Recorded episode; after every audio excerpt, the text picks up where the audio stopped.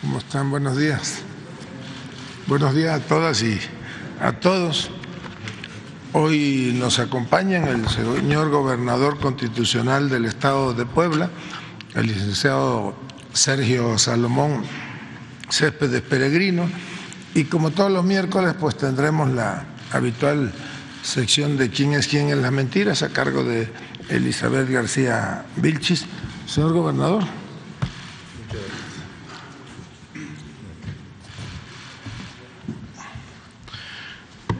Muy buenos días a todos. Gracias, señor secretario de Gobernación, por el favor de darme la palabra. Es un gusto enorme para mí estar en este espacio que tiene un gran simbolismo y que sin duda marcará una época en la historia moderna de México. La mañanera será recordada siempre como el máximo ejercicio de apertura y transparencia que ha sostenido un gobierno con las y los mexicanos en su historia. Quisiera enviar de manera pública desde esta importante tribuna un caluroso saludo al señor presidente, un abrazo fraterno a nombre del Estado de Puebla y decirle, señor presidente Andrés Manuel López Obrador, sepa usted que en Puebla estamos siempre al pendiente de su salud, así como de las directrices que usted marca para la transformación y el prospero de nuestro país. Le deseamos pronta recuperación. Sabemos que tenemos presidente para mucho rato todavía, para, porque ya muchos quisiéramos tener su energía, pero sobre todo su convicción y congruencia. Este un gran ejemplo, señor presidente, y desde aquí le deseamos mucha salud. Y bueno, comentar que en Puebla siempre estamos muy atentos a darle seguimiento a la agenda nacional, que hoy para nosotros será un día muy importante para estar con el presidente y esperemos que el 5 de mayo, con la presencia del señor presidente, primeramente Dios, podamos darle seguimiento a una agenda estatal, nacional, donde esperemos dar pronto noticias muy importantes para nuestro Estado y que generen mejores condiciones.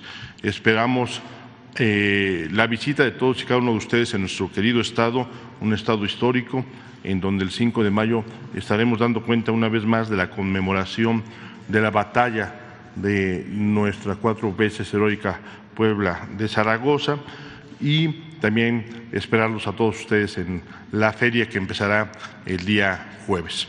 Así es que de antemano muchísimas gracias. Los saludamos desde Puebla a todos y les decimos que Puebla los espera con los brazos abiertos. Muchas gracias.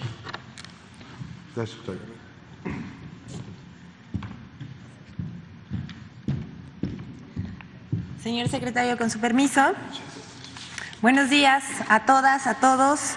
Hoy es 26 de abril del 2022. Esta es la sección ¿Quiénes quieren las mentiras de la semana? Primero, desearle al presidente de la República, Andrés Manuel López Obrador, una pronta recuperación. Lo queremos de regreso muy pronto. Es indispensable este eh, diálogo circular y por supuesto que no es lo mismo sin él. Bienvenido, gobernador de Puebla, mi paisano. Eh, y vamos a empezar. La primera, miente el Universal en primera plana sobre que reforma se eliminen plazas de confianza.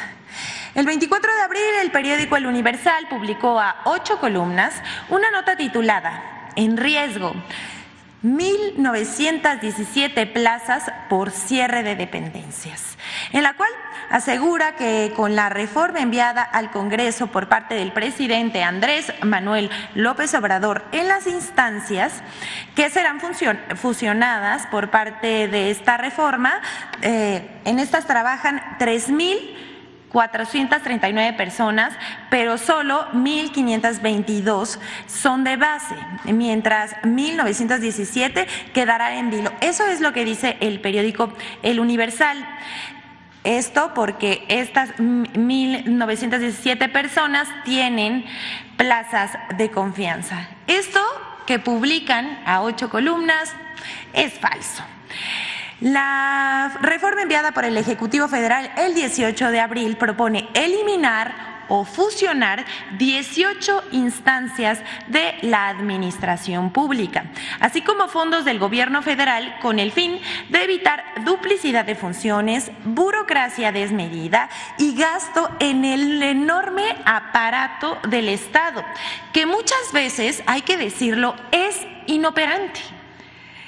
El diario Universal señala, como ya dijimos, que se eliminarán 1.917 plazas de confianza de los 3.439 empleos de las 18 dependencias. Esto no es verdad. La reforma contempla integrar a estos trabajadores, que son 1917, con plazas de confianza a las dependencias públicas, así como a las otras 1.522 que actualmente cuentan con plazas de base. Es decir, nadie Nadie perderá su empleo a pesar de que publiquen mentiras a ocho columnas, como el diario El Universal. Este tipo de notas intentan generar inquietud y enojo entre los trabajadores. Pero queremos decir, esta reducción en la obesa burocracia de la Administración Pública Federal se traducirá en un ahorro nada más y nada menos que de 2.400 millones de pesos que serán empleados en programas sociales y obras de interés público. Y bueno, hasta aquí la primera mentira, pero tenemos algo que es falso, pero queda mucha risa. Mintieron toda la semana con la venta del avión presidencial. El presidente de México, Andrés Manuel López Obrador, cumplió su compromiso de campaña, uno más, de vender el avión presidencial al gobierno de Tayikistán. La ostentosa aeronave que fue adquirida unos días antes de terminar el mandato de Felipe Calderón Hinojosa y que utilizó durante todo su sexenio Enrique Peña Nieto. El avión era costoso, el mantenimiento muy caro y no se podía volar en territorio nacional, pues esta aeronave eh, debe volar al menos cinco horas. Pero apenas se hizo el anuncio presidencial, comenzaron las críticas y con ayuda de fuentes súper confiables como las que acostumbra la oposición mencionar, inventaron y publicaron muchas mentiras. Sin embargo, eh, un viejo egresado de del ITAM, por ejemplo, publicó que quien compró el avión habría sido escuchen, el mismísimo secretario de la Defensa Nacional. ¿Cómo lo ven? Su fuente, una supuesta filtración de esas que hace eh, la fuente de Patio Central. Eh, obviamente, esto resultó falso. El diario Reforma, por su parte, publicó una nota digno de humor involuntario. Autoridades de Estados Unidos sospechan que Tayikistán, país al que México vendió el avión presidencial, podría servir de puente para hacer llegar a Rusia distintos productos, entre ellos componentes aeroespaciales que fueron prohibidos en Moscú. Sin embargo, la embajada rusa en México lo tomó con humor. Y bueno, es que este tipo de notas y trascendidos no puede tomarse de otra manera. Y publicó su respuesta a través de Twitter. Miren, esto es una joya. Dice, realmente no entendemos cómo la compra del avión presidencial está relacionada con el hecho de que ahora los productos prohibidos llegarán a Rusia. Gracias a reforma, ahora podemos suponer que componentes volarán a Rusia. Aquí vemos en la pantalla el tuit que publicó la embajada rusa y bueno, los componentes prohibidos en Rusia, esperemos que no, y que eso también sea mentira, son taquitos, esquites, tequila, el delicioso aguacate y estas eh, este, otras cosas de, interés nacional. Esperamos que en Rusia sí coman taquitos y esquites. Pero por su parte, aquí ya saben, esto no queda aquí, en el, en el diario Reforma y en el egresado de la, del ITAM, que un día sí y otro también anda publicando puras mentiras y agresiones, mucho odio en su cuenta de Twitter contra el presidente y contra los funcionarios de la Administración Pública Federal.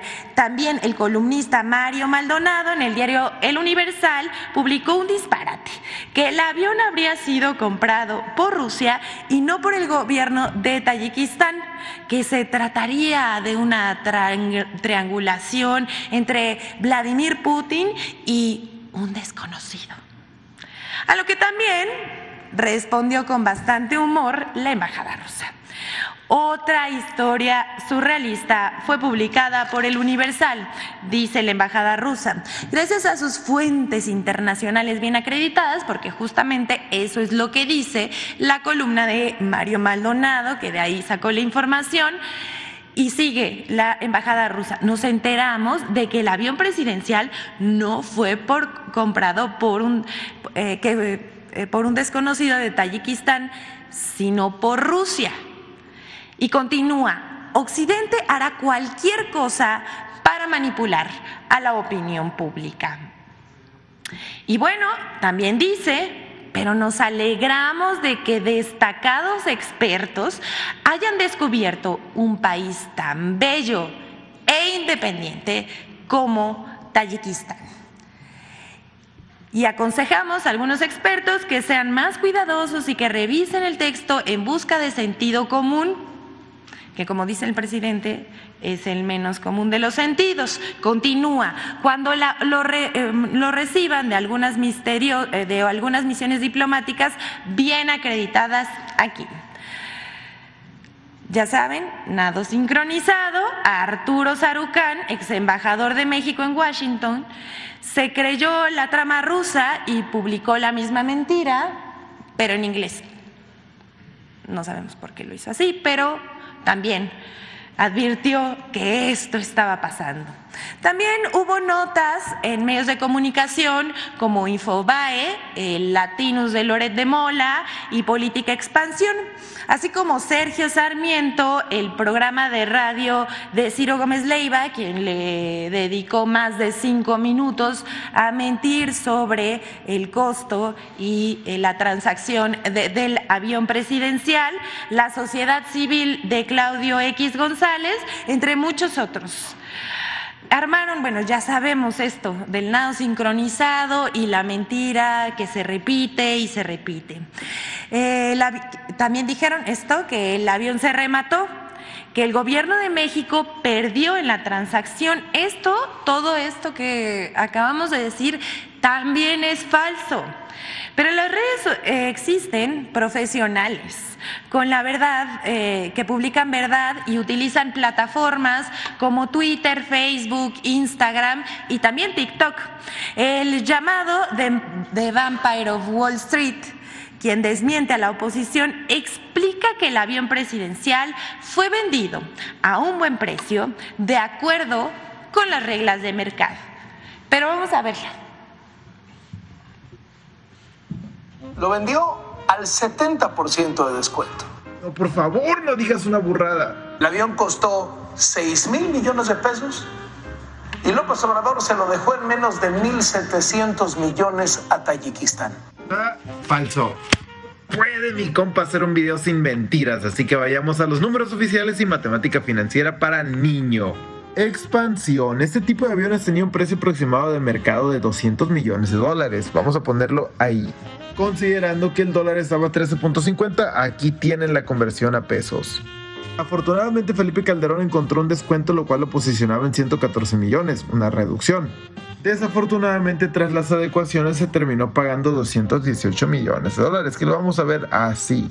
Utilizando esa misma tasa de cambio, realmente esos 218 son 2.900 millones de pesos, contrario a lo que dijo él. Costó 6 mil millones de pesos Recordemos que como la obra se hizo a través de crédito, realmente se terminó pagando por financiamiento 6.079 millones de pesos. Esto en rojo son solamente intereses. Dato importante, esto que está en el recuadro rojo no se considera dentro del costo inicial. Un ejemplo muy simple, esto cualquier estudiante de prepa de conta te lo puede explicar, pero te lo voy a explicar yo. Imagínate que sacaste un carro a crédito a 300 mil pesos, esto de azul.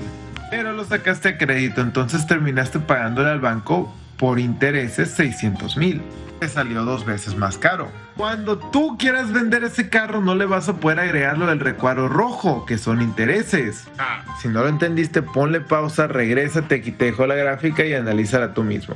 Continuemos. En el gobierno de la República concretó la venta por 92 millones de dólares, que lo vamos a ver aquí. Ojo importante, recordemos que ahora la tasa de cambio está en 19 pesos por dólar, lo cual nos da un total de 1.748 millones de pesos mexicanos. En otras palabras, este es el valor que tenía en libros en 2012, no este de acá arriba. López Obrador lo hizo mal porque en lugar de venderlo a 2.900 lo vendió a 1.748 millones de pesos. No. Y pone atención. Existe algo que se llama depreciación. Una forma muy fácil de explicártelo es nuevamente con un carro. Cuando tú sacas un carro de la agencia ya no vale lo mismo que cuando lo sacaste de la agencia. Es decir, cuando lo vendas no lo vas a vender al 100% de lo que te costó a ti. Mucho menos a lo que te salió incluyendo los intereses. Ahí sí no le inventes, carnalito. ¿Cómo se calcula la depreciación? Bueno, te lo explico utilizando el artículo 34 del SAT. En el caso de los aviones que no son para aerofumigación agrícola, se considera un 10% anual de depreciación. Saquemos la calculadora de las azucaritas y pongamos los 218 millones de dólares que costó el avión. De ahí solamente el 90% se va a mantener porque el 10% deprecia, dándonos esto de valor al 2013. Continuamos con la ecuación. 2014, 15, 16, 17, 18, 19, 20, 21, 22 y 23. Bueno, gracias al usuario de TikTok de Vampire of Wall Street, uh, of Wall Street que nos desmintió a la oposición. Eh, quisiéramos recalcar una cosa de suma importancia. Esto, me pasan por favor las, las fotos, esto es el dispendio en recursos públicos del antiguo régimen.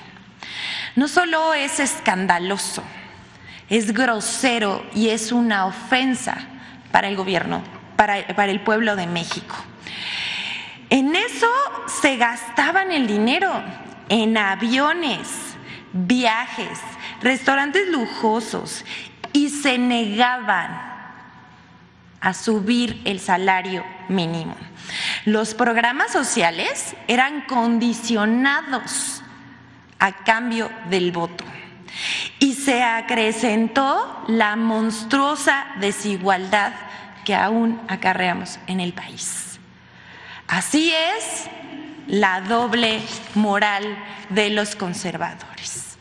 Vamos con más mentiras, vamos a presentar el video en colaboración con Infodemia para señalar las mentiras sobre la venta, la venta del avión presidencial que compró Felipe Calderón Hinojosa.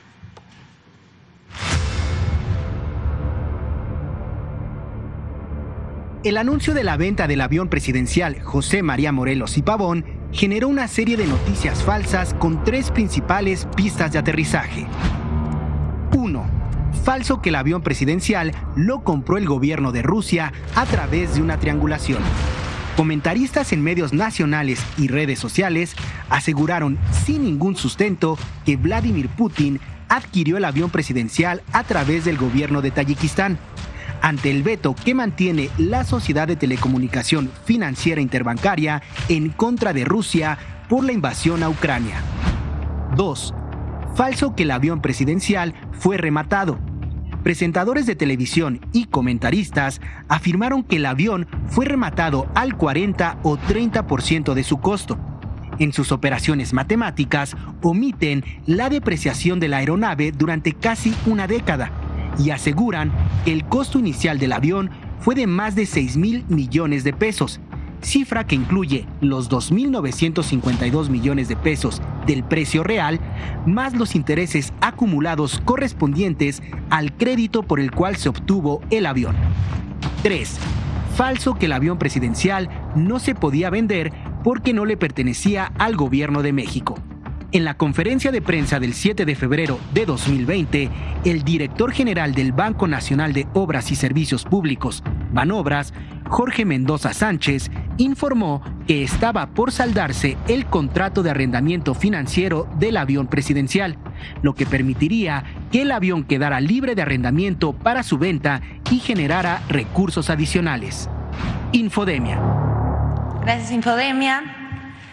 Y hasta aquí las mentiras de la semana, que como dice siempre el presidente es un resumen, porque si no, no las pasaríamos aquí todos los días, a todas horas. Pero queremos presentarles dos informaciones que son de suma relevancia, que involucran a las conferencias matutinas que se presentan en este salón de lunes a viernes y que encabeza el presidente Andrés Manuel López Obrador. El canal del presidente de México de YouTube, eh, donde ha sido reconocido como uno de los más exitosos de Hispanoamérica, según la plataforma de medición Stream Charts. Esto es donde se transmiten en vivo las conferencias de prensa de, de lunes a viernes. Eh, estas personas también son de las que transmiten en vivo en sus canales de YouTube, eh, pues también tiene que ver con videojuegos, historias, etcétera. El reporte se lee que el canal del presidente ha conseguido 13.2 millones de horas visualizadas solo durante el primer trimestre del año 2023. Ese número es mayor a los 9.7 millones de horas de Rubius y los 9.4 millones del Mariana, que son uno de los streamers más exitosos en Hispanoamérica. La cifra es descomunal, pero el canal del presidente sigue siendo superado por The Guest el Sprint, Auronplay e eBay. El canal del presidente López Obrador, en donde se mide el stream por conferencia de prensa matutina, es el único de YouTube en entrar en esta lista de stream charts.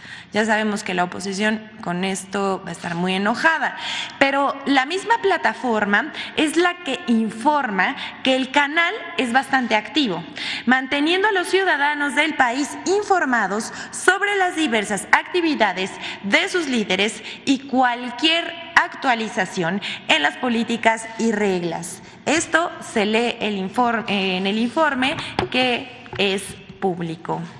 En el top de canales más populares en habla hispana es la siguiente. Aquí, como les decía, vemos, eh, por supuesto, qué orgullo ver a varios mexicanos que están eh, siendo bastante exitosos a través de las redes sociales, como Juan Guarnizo, el Mariana y, por supuesto, el presidente Andrés Manuel López Obrador. El canal del presidente eh, transmitió, 208 horas 10 minutos durante los primeros tres eh, meses del año 2023 de las conferencias matutinas. Hay nada más para que quede ahí y veamos lo que en anteriores semanas se decía. Y por último, queremos presentar un buscador de información de las conferencias matutinas que se presentó a través de la plataforma Twitter hace algunos días, cuyo nombre es amlopedia.org. Esta herramienta que salió, eh, como decíamos, la semana pasada, fue creada por un programador que en redes sociales se, hace llamar Mayubius.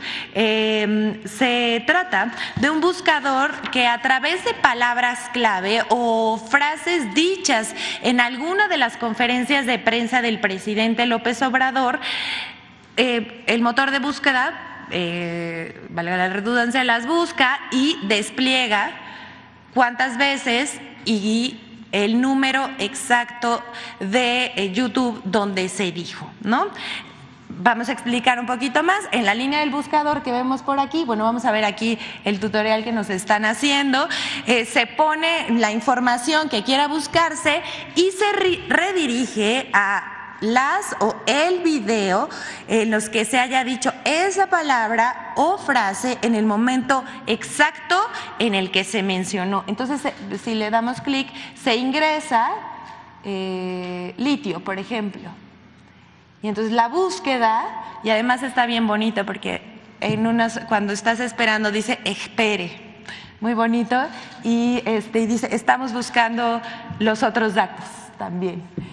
Eh, aquí están los resultados y si nosotros les hacemos clic a cualquiera de una de esas, aparece el momento exacto del video en donde se dijo. Esta herramienta la desarrolló este usuario con inteligencia artificial para analizar los videos y eh, abrieron la página para que se puedan hacer 50 búsquedas gratuitas al mes. Él dice también en la información que está publicada sobre su plataforma que después de eso busca que los usuarios continúen buscando la información de la mañanera y pues pueden suscribirse para hacer más eh, búsquedas que 50 durante el mes. Así que si les interesa buscar o recordar algún fragmento de las conferencias del presidente de México, ya lo pueden hacer de forma inmediata. Y bueno, pues hasta aquí la sección de hoy. ¿Es cuanto? Muchas gracias, señor secretario.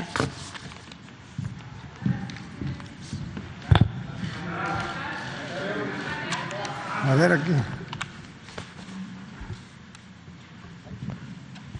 Hola, muy buenos días, eh, secretario. Eh, secretario, soy Pepe Ramírez, conductor de El Charro en Vivo, un canal en redes sociales. Secretario, el día lunes eh, se reunió con el gobernador de Jalisco y con el rector de la Universidad de Guadalajara, esto con el fin de que ambas instituciones regresen al diálogo después de haber tenido un fuerte distanciamiento. Preguntarle, secretario, qué se habló en esta reunión y cuál sería el papel del gobierno de México y en este caso, si por parte del gobierno se estaría buscando impulsar carreras como la ingeniería química, la petroquímica o la ingeniería minera que impulsen, en este caso, la autosuficiencia energética y busque fortalecer la soberanía nacional.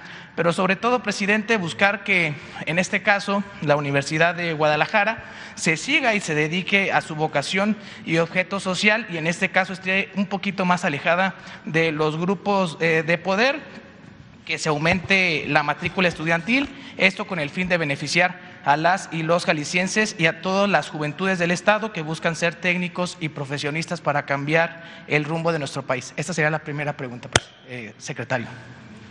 Bueno, pues en principio yo les diría que es público que sostuve el pasado lunes por la tarde una reunión en Jalisco con el gobernador del estado de Jalisco, Enrique Alfaro, con el rector de la Universidad de Guadalajara, Ricardo Villanueva, pues es parte de las tareas encomendadas a la Secretaría de Gobernación y que se mantenga el diálogo, la comunicación entre una de las tres universidades más importantes del país y el gobierno del Estado de Jalisco, pues es parte también de la gobernabilidad que construimos día a día desde la Secretaría de Gobernación, es parte de las tareas que el señor presidente nos ha instruido, ser eh, un enlace, ser un facilitador,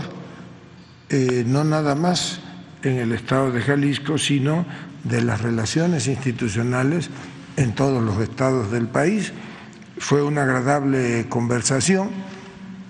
No hablamos sobre eh, plan de estudios, aunque el rector conoce bien cuál es la política pública que se impulsa desde la Secretaría de Educación Pública y eh, tengo entendido que En la Universidad de Guadalajara sí se imparte la carrera de ingeniería química y la ingeniería relacionada con la actividad minera eh, y que desde luego pues eh, nos ayudan en la formación de, jóvenes en la búsqueda de la soberanía energética, que es uno de los objetivos de la Administración.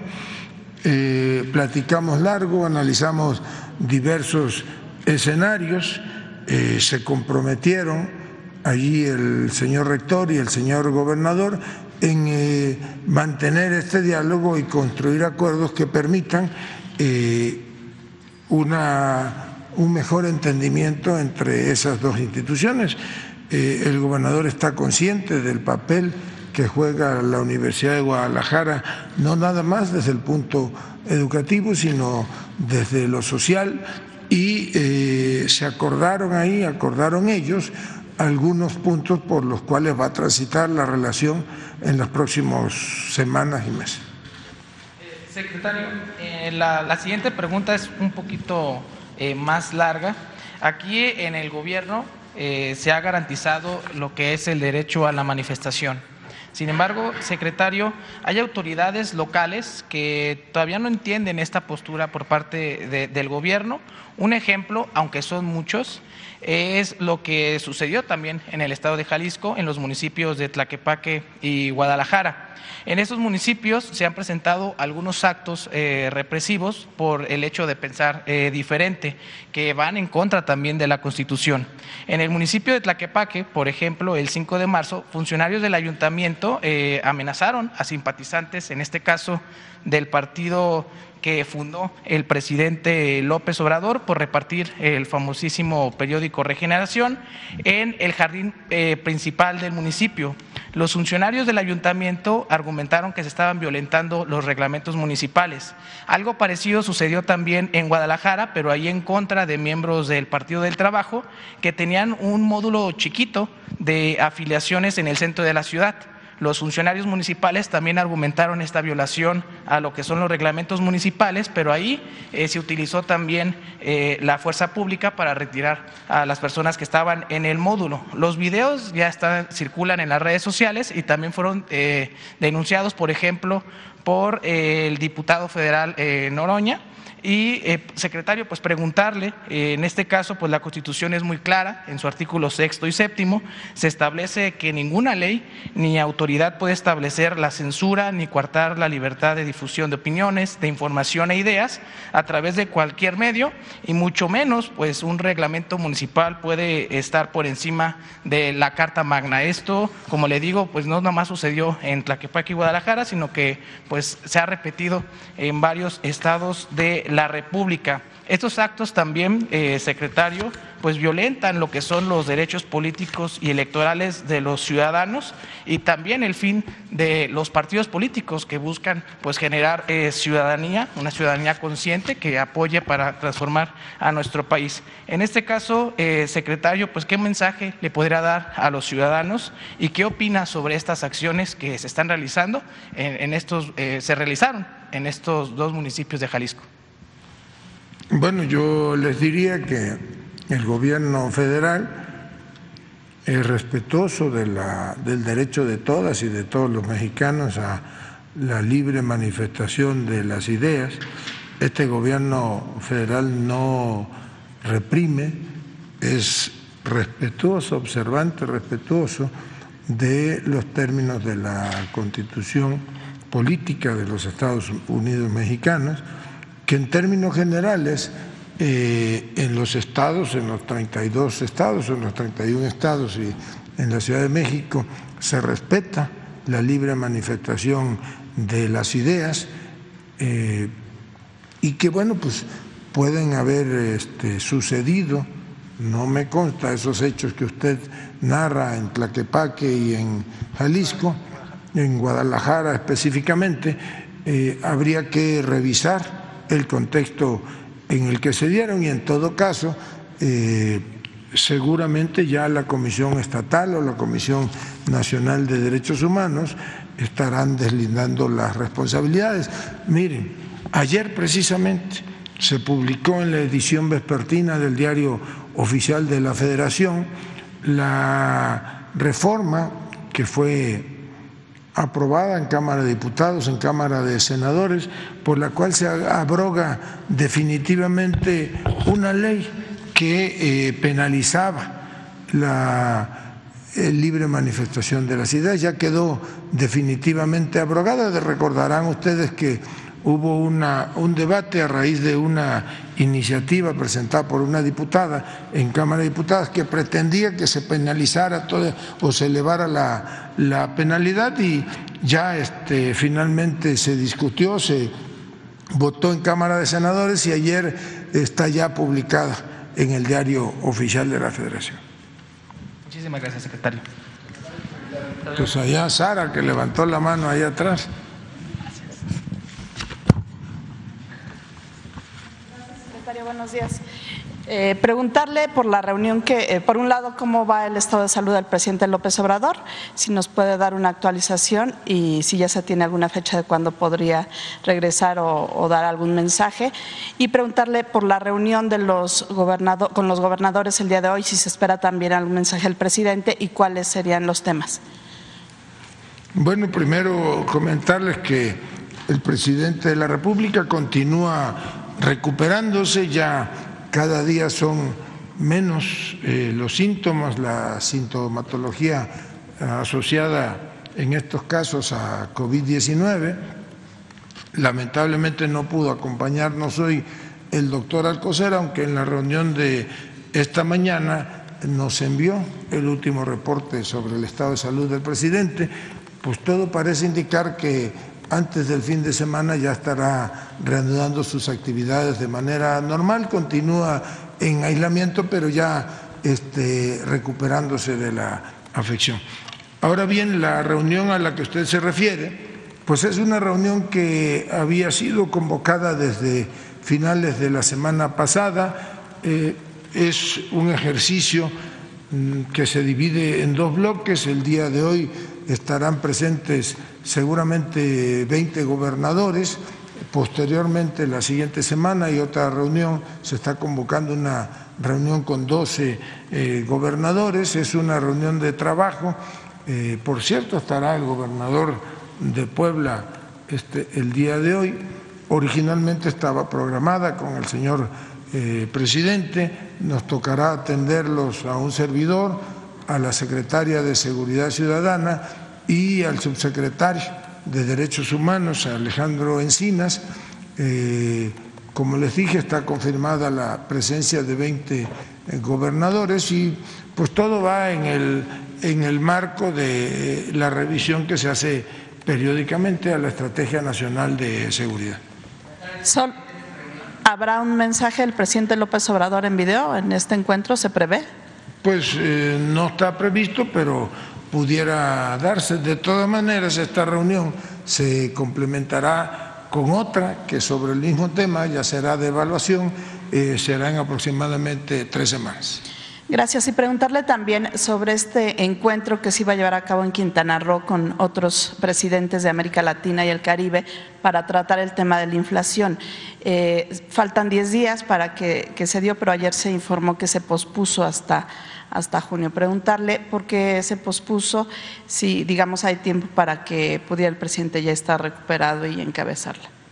Eh, me informó esta mañana el canciller Marcelo Ebrard que efectivamente se había pospuesto ese encuentro previsto para 5 y 6 de mayo en, el estado de Quintana Roo, que se había pospuesto básicamente porque fue imposible conciliar las agendas de, de los presidentes y que se hará un replanteamiento para más o menos en unos 30 días pueda llevarse a cabo. Es decir, no, no tendría que ver con la, enfermedad del contagio del presidente. No, no, nada que ver. Nosotros, como lo dije hace un momento, creemos y así eh, lo sostienen los médicos que el señor presidente estará nuevamente reanudando sus actividades normales, aunque está muy al pendiente del despacho de los asuntos públicos eh, antes del fin de semana. Preguntarle también, ayer en Ciudad Juárez compareció Francisco Garduño, el titular del Instituto Nacional de Migración, por el tema del incendio. Eh, se, pidió por parte de la Fiscalía, entiendo, que se separara del cargo, sin embargo esto fue rechazado por el juez. Eh, preguntarle, pues más allá de, de, qué resulte al final de este proceso que es jurídico, si es conveniente que él siga en el cargo dado que tiene, atender, eh, tiene que atender justamente este, este proceso legal en su contra y si a pesar de que vamos, pues ya inició, que ha sido eh, imputado por la Fiscalía, si usted sabe si va a permanecer en el cargo como comisionado del instituto. Bueno, pues que efectivamente ayer se celebró en Ciudad Juárez la audiencia inicial a la cual fue citado el comisionado Francisco Garduño. Entiendo que fue una, una audiencia que inició a las nueve de la mañana, terminó alrededor de las cuatro de la tarde.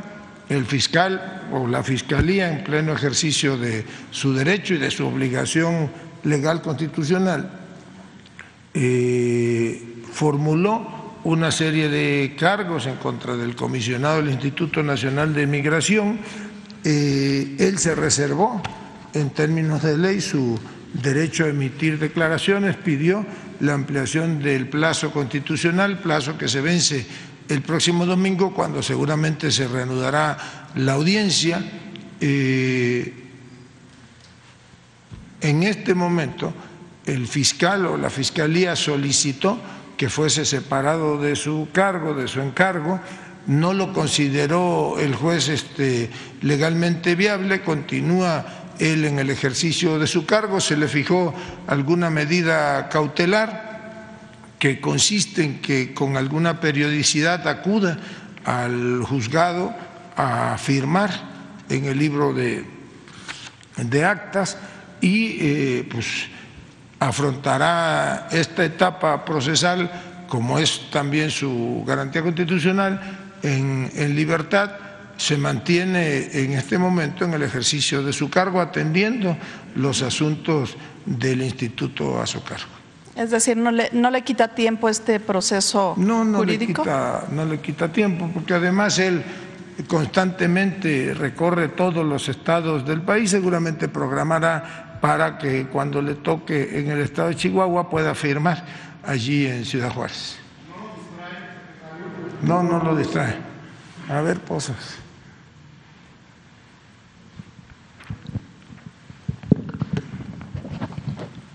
Eh, buenos días, eh, Adán Augusto López, eh, secretario de Gobernación y encargado del Poder Ejecutivo Federal.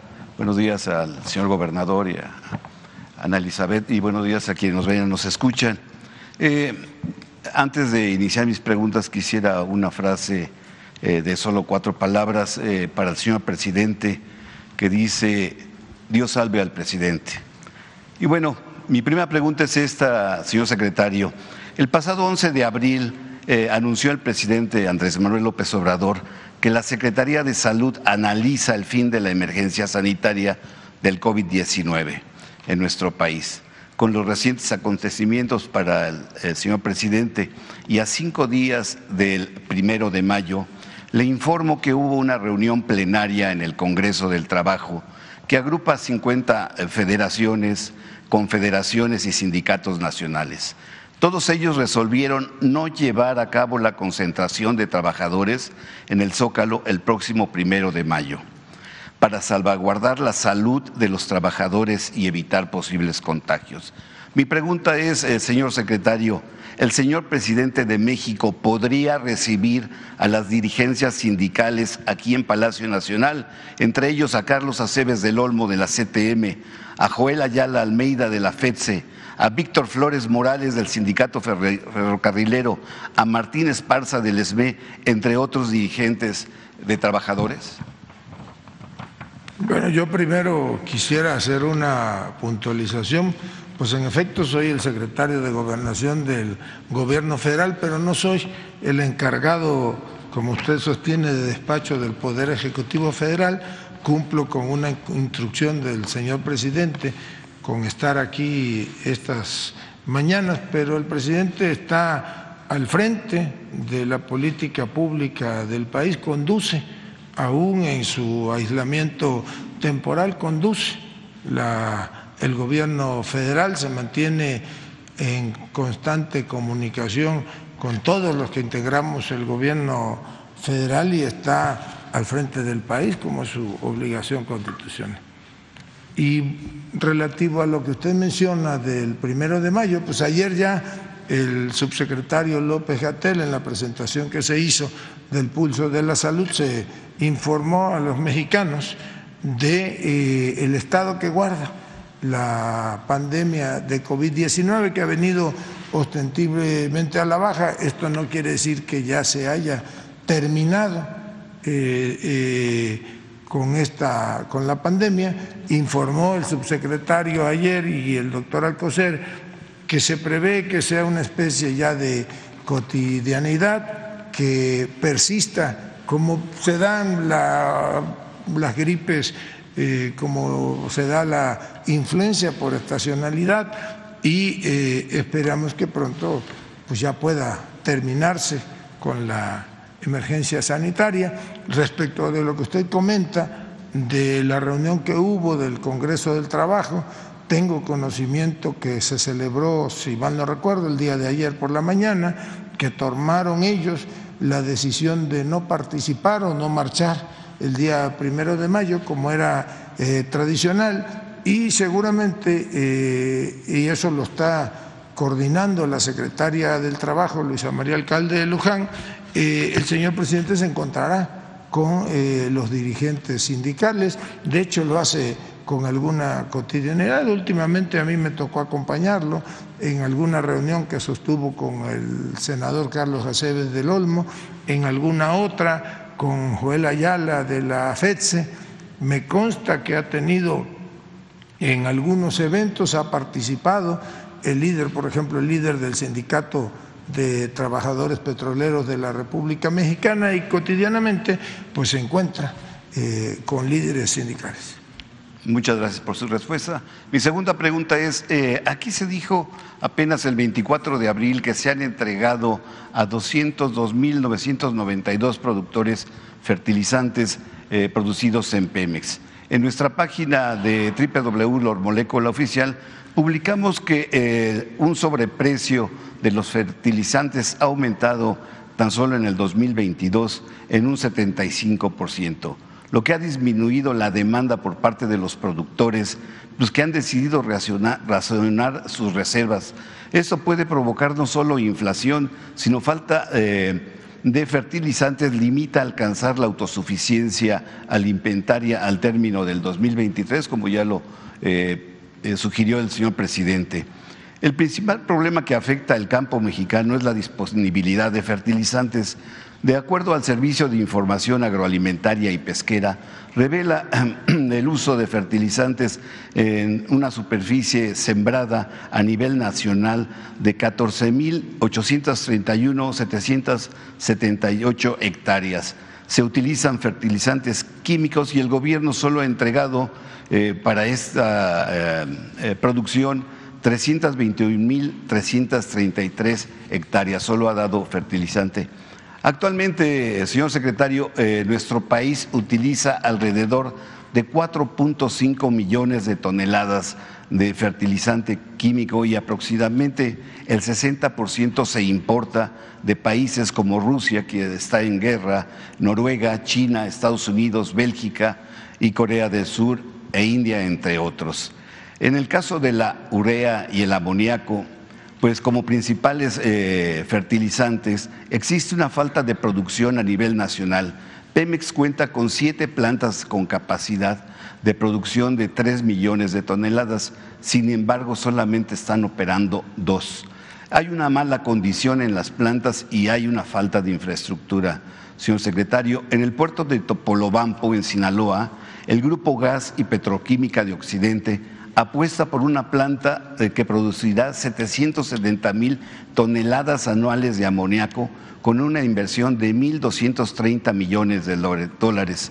Aunque se estableció físicamente eh, ya la planta este, pues, y se delimitó la superficie, eh, en donde se va a encontrar, no ha iniciado la construcción debido a ciertos conflictos jurídicos y diversos temas ambientales y socioculturales eh, localmente.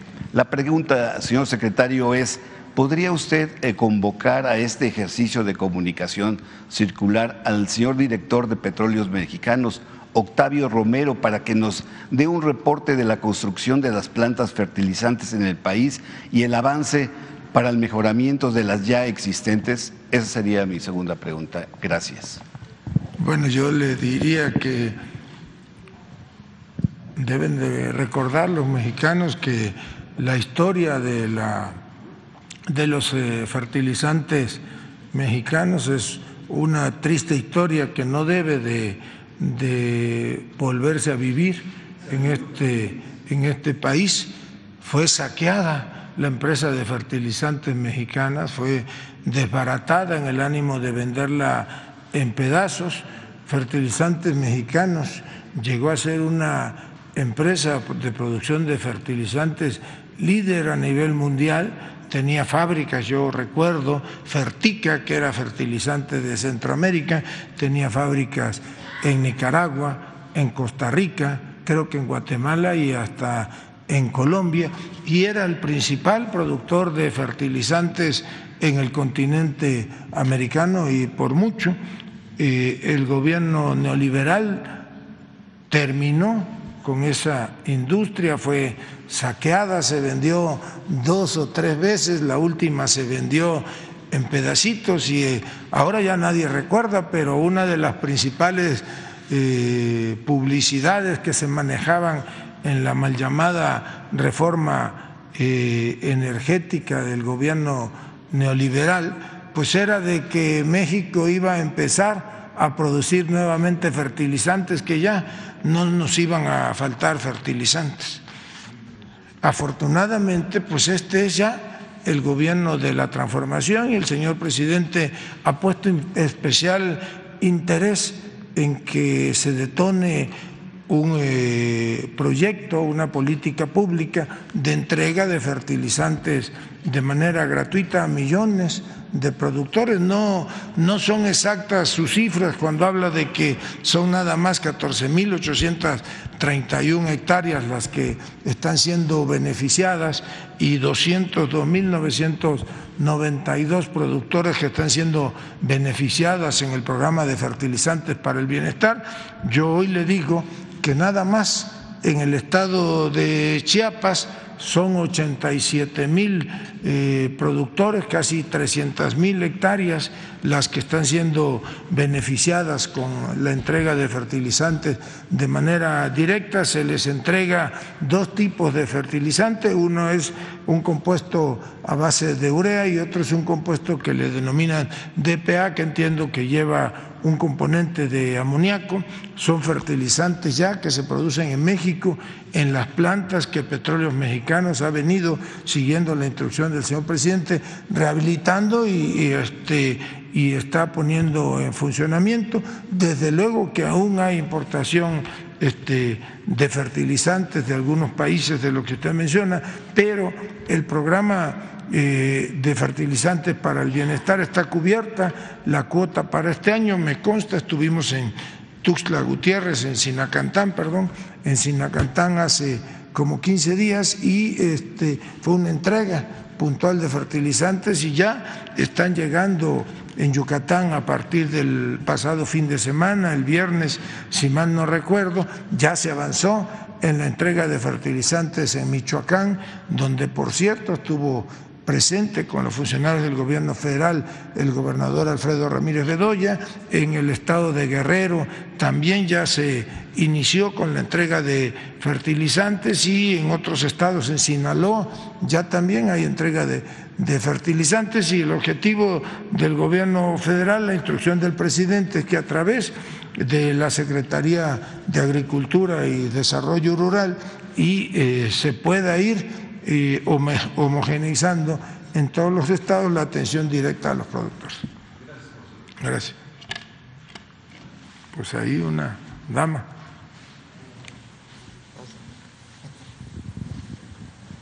Eh, buenos días, eh, secretario Shaila Rosagel, corresponsal del Grupo Gili, el imparcial de Sonora, la Crónica de Mexicali y Frontera de Tijuana. Eh, preguntarle en un primer lugar, bueno, ayer se fue a pausa lo de la ley minera, las reformas a la ley minera en el Senado. Preguntarle si usted estima que esta ley va a ser aprobada en este periodo de sesiones. Y en un segundo lugar, si tienen previsto tener algún diálogo con el sector minero antes de que se vote en el Senado? Bueno, yo creo que no se fue a pausa, forma parte del proceso legislativo. Tengo entendido que la comisión respectiva en el Senado de la República, que creo la encabeza la senadora Giovanna Bañuelos de la Torre, está trabajando de manera permanente. Circularon entre los miembros de la comisión este, la minuta. Entiendo que algunos senadores o senadores han venido manifestándose eh, o manifestando cuál es su postura respecto de esa minuta que llegó de Cámara de Diputados, que no nada más implica a la ley de minas, implica también este, a la ley de aguas nacionales, a la ley este, de medio ambiente. Bueno, la instrucción que nosotros tenemos del señor presidente es de mantener eh, el diálogo permanente con todos. En el caso eh, que nos ocupa, yo he comentado que mantenemos comunicación con la Cámara Nacional de la Industria eh, Minera, con sus agremiados, con el Consejo Coordinador Empresarial en este caso y también con diversos grupos que desde la sociedad civil han venido presentando posicionamientos, manifestando su postura respecto de esta iniciativa. Ya se cumplimentó la primera parte que, digamos, fue la dictaminación y votación en la Cámara de Origen, que es la Cámara de Diputados. Ahora toca el turno de la Cámara Revisora. Sí, reitero, es una ley eh, de avanzada que, entre otras cosas, deja muy en claro que ya pierde el carácter de precedente la actividad minera, ahora se privilegia eh, a, los pueblos originarios, al derecho de los pueblos originarios, de las comunidades indígenas. Se establece todo un procedimiento para, por ejemplo, garantizar el derecho eh, de todos los trabajadores de la industria minera. Recordarán, pues en la historia de este país, los conflictos laborales eh, dieron origen o uno de los orígenes del movimiento revolucionario de 1910 y este gobierno federal pues es un gobierno que antepone eh, la protección a garantizar el derecho de los trabajadores, se regula ya con esta iniciativa la actividad de la industria minera, se reduce el número de las eh, de la duración de las concesiones, respetando desde luego eh, las concesiones ya existentes hasta antes de la reforma, se garantiza o se privilegia el derecho humano al agua por sobre cualquier actividad industrial, no nada más este, la industria minera, se establecen unos, unos parámetros que seguramente vendrán después en la ley reglamentaria ya afinados, para este, proteger el medio ambiente, para que no haya sobreexplotación del recurso hídrico y sobre todo garantizar el derecho de nuestras comunidades indígenas, de los pueblos originarios a ser respetados en su entorno. Esto es cuando, como ya pierde el carácter de preferente la actividad minera, pues ya no va a venir esa etapa de abusos, de impunidad a la que se acostumbraron o la, eh, algunas, algunos empresarios voraces del sector minero. Ahora hay una ley que garantiza el respeto total al Estado de Derecho y sobre todo de nuestras comunidades indígenas, de nuestros pueblos originarios. Seguramente pues seguirá discutiéndose ahí en el Senado y yo tengo entendido que va a sesionar eh, dos o tres días más todavía el Senado de la República esta semana. ¿Usted prevé que se apruebe ahora en el Senado en este periodo de sesiones? Bueno, eso es decisión eh, de los senadores, son ellos los que tienen la última palabra, nosotros acompañamos el trámite legislativo, pero somos respetuosos de la decisión que ellos tomen. Nosotros esperamos que se apruebe en este periodo de ordinarias sesiones, pero no somos parte del proceso legislativo. Gracias, secretario. En una segunda pregunta, eh, preguntarle si el gobierno puede actuar de alguna manera para presionar a los equipos de la Federación de Fútbol para prevenir eh, conductas violentas como lo que sucedió el fin de semana pasado en Tijuana, en el juego de los Cholos contra el León, que hubo pues golpes ahí eh, entre con los aficionados. Un grupo este golpeó a los aficionados. Bueno, este no es un gobierno federal que tenga por divisa el presionar a nadie, sí creemos que tiene que haber eh, garantías eh, para todos y sobre todo tratándose de todo tipo de espectáculos, tiene que haber garantías de seguridad, que las autoridades de protección civil municipal, estatal o federal son los encargados de vigilar, por ejemplo, que no se rebase los, los aforos. Hay otras entidades eh, o dependencias municipales, estatales y federales que se encargan de, de, que el desempeño de este tipo de espectáculos se lleve con bien y que no se, se violente, ¿verdad?, este, por ninguna causa. Vamos a comentar con la coordinadora de protección civil, quien seguramente presentará un informe pormenorizado de los hechos y eh, tendrá ya, ¿verdad?, el deslinde de responsabilidad de las autoridades municipales y estatales. Muchas gracias. Pues a ver, Cedillo. Mi paisano. Buenos días, señor secretario, gobernador, Liz, buenos días a todas y a todos. Diego Elías Cedillo, del Sistema Informativo de Tabasco, diario presente.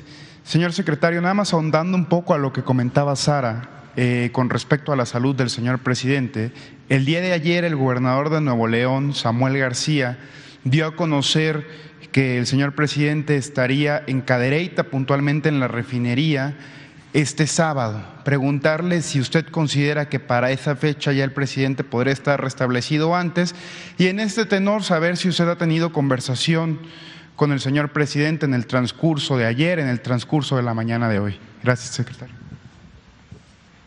Bueno, hay una primera versión de una gira para este fin de semana. Seguramente, aunque como todos esperamos el señor presidente esté dado de alta antes de que inicie el fin de semana, pues seguramente sufrirá algunos ajustes porque pues tiene que reacomodarse la agenda, tienen que atenderse una serie de reuniones que tuvieron que ser este, pospuestas. Hay incluso alguna serie de reuniones con personajes del extranjero que están de visita en México y que seguramente una vez que el señor presidente esté dado de alta, eh, pedirán platicar con él como era el motivo de, su visita. Vamos a esperar y seguramente mañana ya tendremos la confirmación de, de, cuáles serán las actividades del fin de semana, señor presidente. Lo que yo creo es que la información que proporcionó el gobernador, pues es una información que siempre circula con anticipación de manera interna a diversas áreas del gobierno federal y a los estados a los cuales puede ir el señor o iría el señor presidente alguna este, gira. Vamos a esperar a que salga ya negativo de COVID para, para detallar la agenda del, del fin de semana.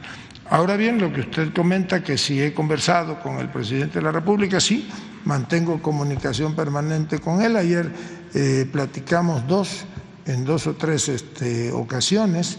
Hoy todavía no hemos conversado, pero seguramente en las próximas horas yo eh, puntualmente le rindo un informe de los asuntos que nos toca atender y de cómo están eh, eh, evolucionando el día a día en gobierno federal y cuál es el estado que guarda en términos generales el país. Gracias, secretario. Ahora, la semana pasada, el viernes, puntualmente en el puerto de Veracruz, desde la conferencia de prensa, el señor presidente Andrés Manuel López Obrador dio a conocer que usted y la secretaria de Seguridad, Rosa Isela Rodríguez, sostuvieron una reunión con la ministra Norma Piña. Si usted me permite, secretario, conocer los pormenores de ese desayuno, tengo entendido que fue quién citó el desayuno, la ministra se lo comentó usted.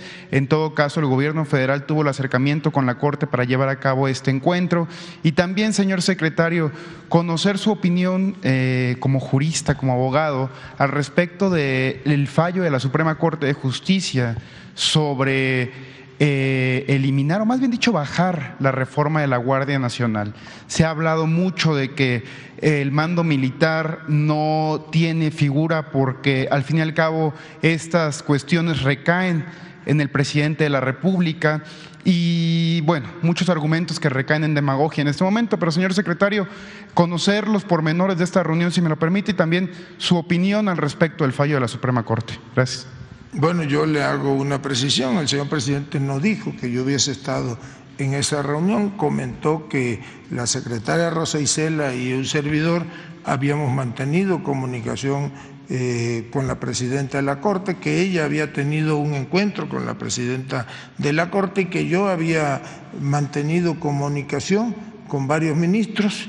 Eh, no conozco a detalle el contenido de lo que la secretaria de Seguridad Ciudadana y eh, la presidenta de la Corte comentaron. Sí sé que uno de los puntos que la ministra presidenta trató fue el de que se le brindara protección a las instalaciones de la Suprema Corte de Justicia de la Nación por una marcha o una manifestación que se daría en los siguientes días. Informé aquí el lunes de manera puntual que posteriormente la ministra presidenta había dirigido algún oficio o un oficio a la secretaria de Seguridad Ciudadana, al que se le dio la atención institucional que corresponde eh, en estos casos. Yo platiqué eh, de manera telefónica con algunos este, ministros ellos tenían la inquietud de que los efectos de la resolución emitida por la Corte no entraran de inmediato, sino había diversos planteamientos en cuanto a la temporalidad. El señor presidente ha sido muy claro y esa fue su instrucción y nosotros eh, desde luego que la atendemos puntualmente en que nosotros no íbamos a como se hizo en el pasado a, llegar a ningún acuerdo ni a prestarnos a ningún lenguaje. Lo cierto es que es lamentable la decisión que ocho ministros de la Corte tomaron respecto al actuar de la Guardia Nacional y a la adscripción de esta a la Secretaría de Defensa Nacional. Yo he dicho, y no tengo por qué desdecirme de ello, que actuaron como constitucionalistas de ocasión, que realmente no antepusieron el interés este, general, todavía es risible el hecho de que uno de los ministros que con mayor ahínco se opuso a que la Guardia Nacional estuviera bajo el control operativo y administrativo de la Secretaría de la Defensa Nacional, pues después de que dijo una cosa, terminó diciendo que adoraba al ejército mexicano es una posición que no compartimos y que, como ya hemos dicho, está en, en contra del interés superior del pueblo de México, en contra de que se garantice la seguridad de los mexicanos. Gracias. Gracias, secretario. Ya por último, el día de hoy sesiona la Cámara de Diputados muy puntualmente eh, con base en las, eh, en las responsabilidades que tiene la Secretaría de Gobernación en este diálogo con el Poder Legislativo, ¿usted confiaría en que el fallo que darían los diputados, más bien dicho los votos eh, que se emitirían hoy, se podría llevar a cabo la reforma para eliminar los 18 organismos que al fin y al cabo duplican actividades estos organismos como el INAI y diversos otros organismos, secretario? Gracias. Bueno, primero una puntualización dentro de esa reforma administrativa que usted comenta no está contemplada la desaparición del INAI, más bien esta reforma es un reordenamiento de diversas áreas de la administración pública este, federal, se fusionan algunas, desaparecen este, alguna otra, se readscriben funciones de una u otra dependencia. Esa reforma ya no habla de 18, de 18 este, dependencias, esta madrugada pues acaba de ser aprobada una reforma a la ley del servicio ferroviario que venía precisamente en ese paquete, así que ya serían 17 entidades.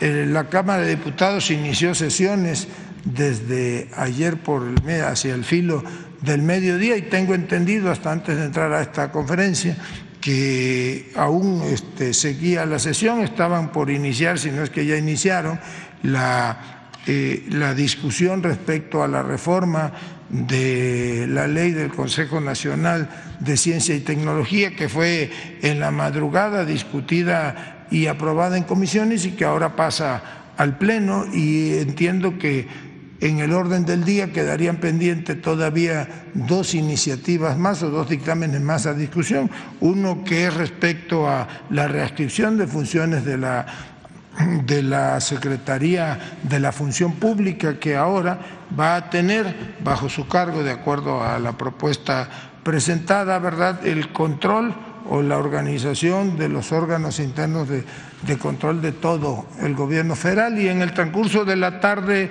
noche y de la madrugada, pues se fueron aprobando eh, varias leyes que ya este, deben de iniciar seguramente hoy o mañana su discusión en Cámara de Senadores y que se votarán antes de que termine el periodo ordinario.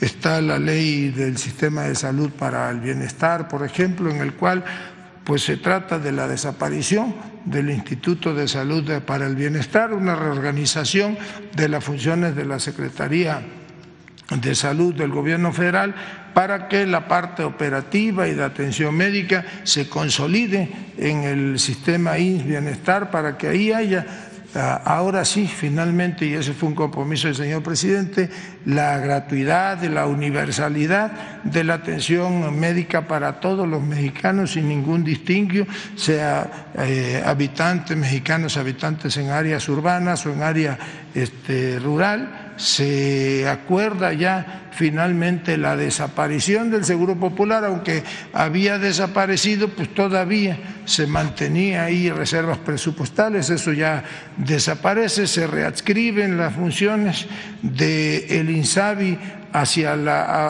hacia una área de la Secretaría de Salud Federal, quien en un término de 90 días debe de emitir este, el procedimiento bajo el cual, por ejemplo, se, este, se mantendrá la compra de medicinas o de equipamiento para hospitales y funcionará desde la Secretaría de Salud, ahora ya muy coordinada con el sistema de salud del INS, del Bienestar y otras series de, de leyes que se han venido aprobando, pues vamos a esperar a que cierre la sesión y seguramente ya ahí tomarán los legisladores la determinación de mantener la sesión de diversas comisiones abiertas para que pudieran terminar de elaborar ese, ese dictamen que es muy complejo porque involucra prácticamente a todas las comisiones de la Cámara de Diputados.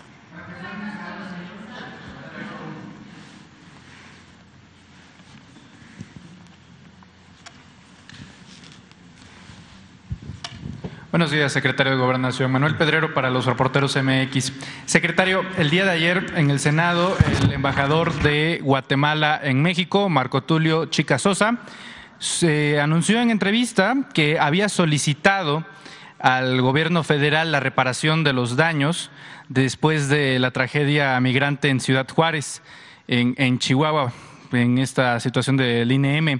Preguntarle si el gobierno federal ha recibido o ya tiene la notificación de esta solicitud por parte del gobierno de Guatemala y si es así, eh, ¿cómo, ¿cómo se va a proceder?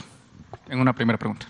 Bueno, no hay una solicitud formal como tal de parte del gobierno de Guatemala, pero pues la instrucción del señor presidente desde que tuvimos conocimiento de los hechos, pues se dio primero en atender a las víctimas, de prestarle el auxilio a los familiares y de quienes lamentablemente fallecieron, eh, también darles toda la atención que se requiera desde el punto de vista de salud a los que a los enfermos. Han venido ya recuperándose, permanecen, si mal no recuerdo, nueve en hospitalización, ocho acá en la Ciudad de México, uno eh, en el Hospital del Estado en Ciudad Juárez y paralelamente se abrió pues muchas dependencias de gobierno federal intervenimos para la atención de manera directa. En el caso específico de la Secretaría de Gobernación, la instrucción que tenemos y que hemos venido ya haciendo a través de la Subsecretaría de Derechos Humanos y de la Comisión de Atención a Víctimas de la CEAB es precisamente eh, entablar comunicación con las familias, con los, con los deudos en el caso de los que fallecieron y con los heridos o con sus familiares cercanos y garantizarles en todo caso la reparación este, de, los daños. No hemos tenido alguna petición formal de parte del gobierno de Guatemala o, de, o del embajador Chico Sosa, pero están este, está dándole permanente, se está dando permanente atención a, a, este, a, a ellos. Correcto. En una segunda pregunta, secretario, preguntar acerca de esta eh, decisión del legislativo con la transferencia de eh, INSABI a INS Bienestar. Hubo mucha polémica por parte de grupos parlamentarios de oposición en señalar por qué se hacía esto, pero preguntarle a usted, como titular de la Secretaría de Gobernación, cuál es la postura del gobierno federal ante esta anexión, si es una transferencia, si se elimina, si se fortalece, cuál es el, el fin o cuál es la visión del gobierno ante este asunto de INSABI e IMSS Bienestar?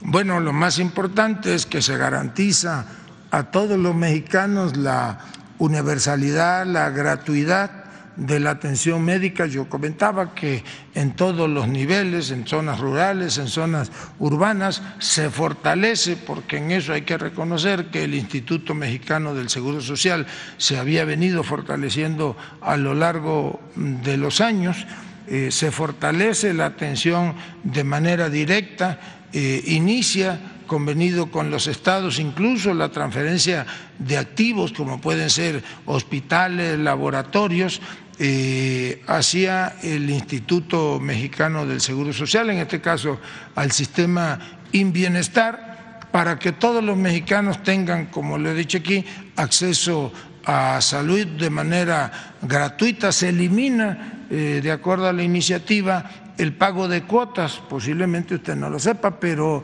eh, se acostumbraba pagar cuotas de recuperación por la atención. Yo no digo que hayan sido demasiado onerosas, pero no se daba la gratuidad realmente en la atención este, eh, a los mexicanos, por muy modesto que fuese, pues tenían que pagar una cuota de recuperación con cargo al Seguro Popular o, destinadas al Seguro Popular, eso ya desaparece de manera definitiva. Ayer el director general del Instituto Mexicano del Seguro Social, Zoe Robledo, presentó un reporte del avance que tiene ya el sistema de abasto, que es el mejor sistema de abasto de medicamentos y de insumos médicos que hay en el país. Se le está fortaleciendo todavía más al Instituto Mexicano del Seguro Social. Ayer él presentó cómo en Quintana Roo, si mal no recuerdo, se arrendaron eh, instalaciones o naves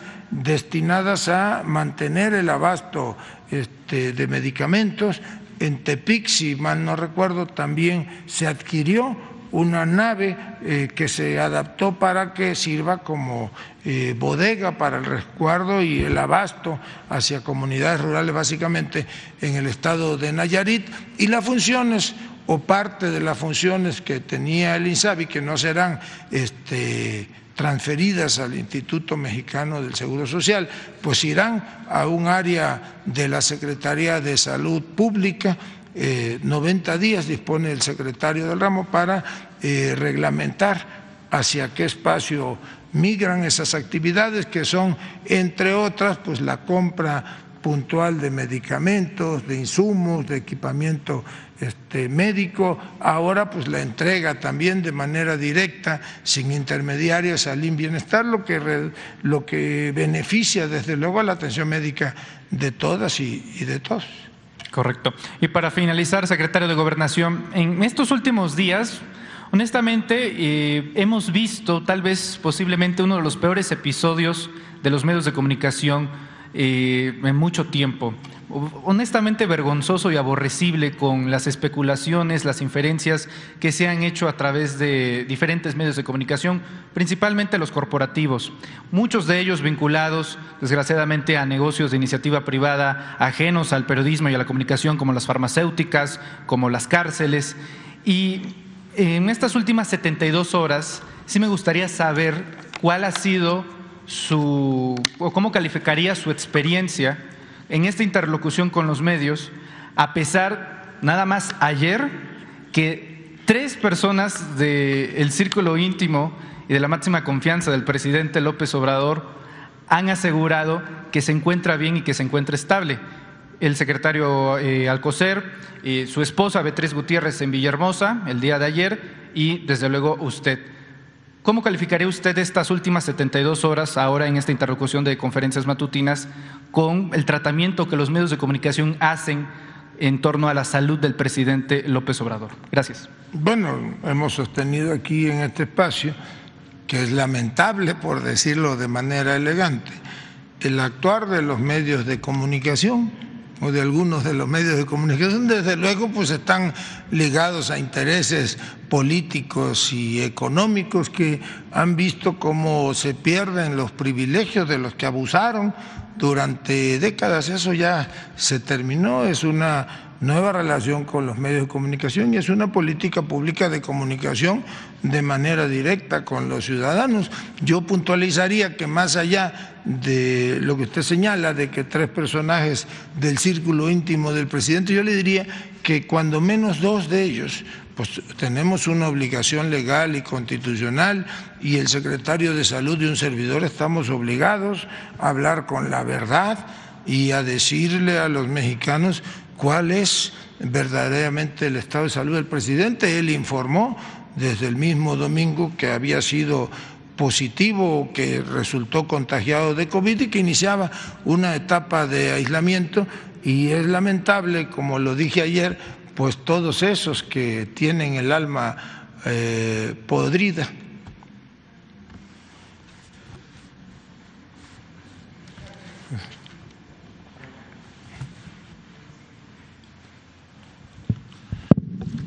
Muy buenos días. De Ensenada, Baja California, mi nombre es Jorge Díaz, del programa de televisión Lánzate CNR, Canal 73. Buenos días a todos. El saludo al ciudadano presidente, de igual manera para usted, secretario de Gobernación.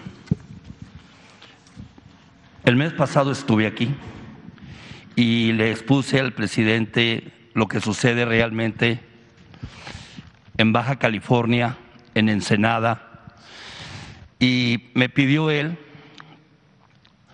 me pidió él que al siguiente mes, esto fue en marzo, al siguiente mes estuviera aquí para darle a conocer los avances de qué se hizo, qué no se hizo, quién atendió, quién no atendió, de los diferentes este, temas que tienen que ver con el eh, orden federal, estatal, municipal.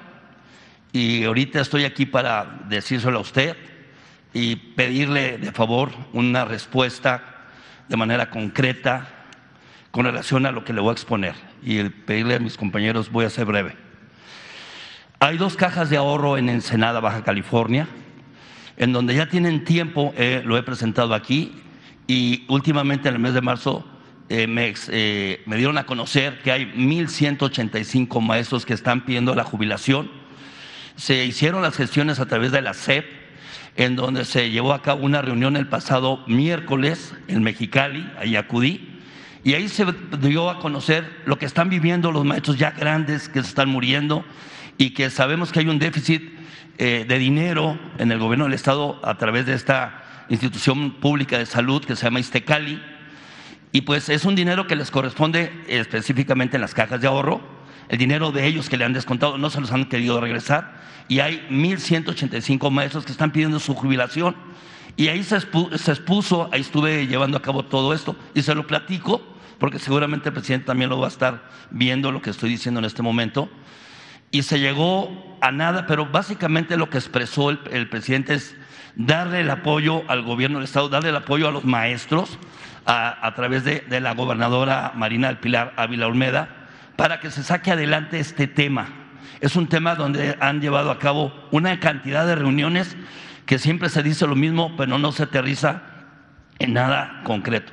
Yo le comento a usted, le comento al presidente esto que le estoy, eh, le estoy exponiendo, de que, se, que ya se atienda este tema, que ya se le pueda ayudar a estas personas. Eh, estuve yo grabando las eh, lecciones de vida como maestros y son personas que son formadores de sociedad. Eso es en cuanto a este tema. En cuanto a el ISTE, en el ISTE, en Rosarito, pues no tiene ni un cubículo ni un consultorio y pues nada más fue un arranque en que sí lo iban a hacer y quedó en nada. Hace eh, dos días atrás me dijeron, oye, pues estamos nosotros los maestros y, los de Pemex y los de Capufe, todo lo que es el, empleado federal, van a una oficinita de dos metros por dos metros, ahí es el consultorio. Yo creo que eh, el mismo presidente lo ha dicho, el humanismo en dónde queda, que se vea la voluntad. Eh, tuve la oportunidad de entrevistar al director del ISTE y hay temas muy importantes en ese tema, en donde, aparte del que le estoy exponiendo de Rosarito, pues ahora los trabajadores que necesitan un préstamo, personas grandes de todos, de diferentes municipios, tienen que acudir a Mexicali para pedir un préstamo. Entonces, esta falta de sentido común de llevar a cabo en cada municipio esta atención. Y por parte del ISTE, en Ensenada, está demandado el director de apellido Plateros. Platiqué en Ensenada con el director del ISTE, le hice el comentario acerca de este tema y quedó que en dos semanas ya va a ser un mes y no ha pasado absolutamente nada en ese tema. Y en la cuestión de Sedatu, le decía yo al presidente en el mes de febrero que eh, las obras que se llevan a cabo pues ya van a cumplir dos años. Una de ellas ya, cuando se cumplió un año, fue fui la llevé mañanitas con un norteño. Y hay dos obras que están ahí en stand-by, están esperando que se concluyan. Y le decía también con un tema de la Secretaría de Infraestructura, Comunicaciones y Transportes, que hay un tema de ampliación de carretera de seis kilómetros lineales. Y decía mi abuela, tienen eh, arranque de caballo para dar de burro. ¿Por qué? Porque cuando lo dije aquí en el mes de, marzo, inmediatamente se activaron. Son seis kilómetros lineales. Y le decía al presidente, oiga, va a ser más rápido la inauguración del tren Maya que la carretera de esta ampliación. Le quiero yo pedir a usted ser concreto en lo que le estoy exponiendo para que no nomás se escuche, sino que se atienda y que se atienda de a de veras. Bueno, en el primer tema que usted plantea sobre las cajas de ahorro y lo relaciona con el ISTECAL, yo creo que estamos hablando de cosas distintas. El sistema de pensiones del gobierno del Estado, del Estado de Baja California, es un ente distinto a la caja de ahorro de los trabajadores, esto de las cajas de ahorro, no las administran los institutos de seguridad social o no las administran este los, los gobiernos de los estados, tienen una administración por separado.